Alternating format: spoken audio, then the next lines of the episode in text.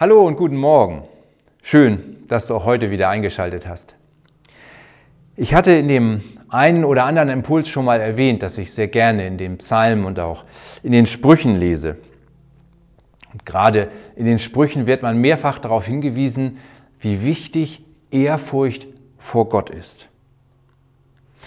Vielleicht geht es dir, wenn du solche Stellen liest oder wenn du das hörst, Ehrfurcht vor Gott, genauso wie mir was genau ist das Ehrfurcht vor Gott? Ich glaube, dass zumindest ein Aspekt davon ist, sich die Größe Gottes mal vorzustellen. Die Größe und die Macht Gottes bewusst machen. Aber ganz ehrlich, mit den beiden Begriffen kann man auf Anhieb auch nicht so wirklich viel anfangen. Vor kurzem habe ich Psalm 29 gelesen. Ihm ist es wirklich gelungen, mir Gottes Größe ja richtig vor Augen zu malen. Und malen ist genau das richtige Stichwort, denn die Sprache in diesem Vers ist so bildlich und lebhaft, das hat mich echt beeindruckt. Ich musste teilweise sogar schmunzeln, was die da geschrieben haben. Aber wie gesagt, dieser Psalm hat mich wirklich berührt und mir Gottes Größe gezeigt. Und ich wusste sofort, als ich den gelesen habe, das muss ich dir in einem Impuls einmal erzählen. Hör selber, vielleicht spürst du jetzt auch etwas von der Größe unseres Gottes. Ein Lied von David.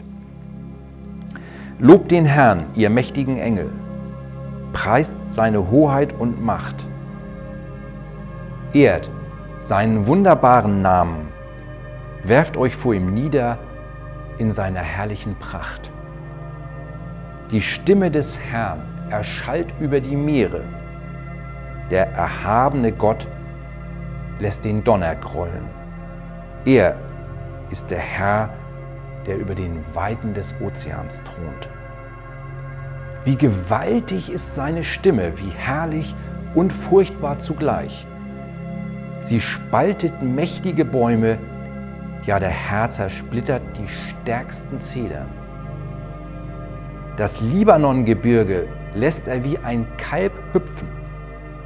Der Berg Hermon springt wie ein junger Stier. Die Stimme des Herrn lässt Blitze zucken. Sie erschüttert die Wüste. Ja, die Wüste Kadesh bebt. Sein Donnergrollen lässt die Eichen schwanken. Sein tosender Sturm reißt ganze Wälder kahl. In seinem Tempel rufen alle, ihm gebührt die Ehre.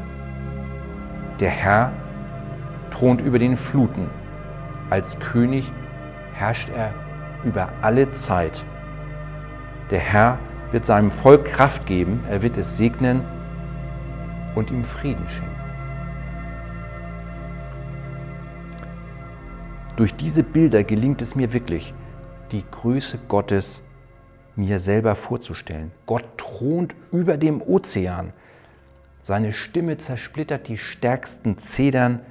Sie bringt Berge zum Hüpfen und Springen.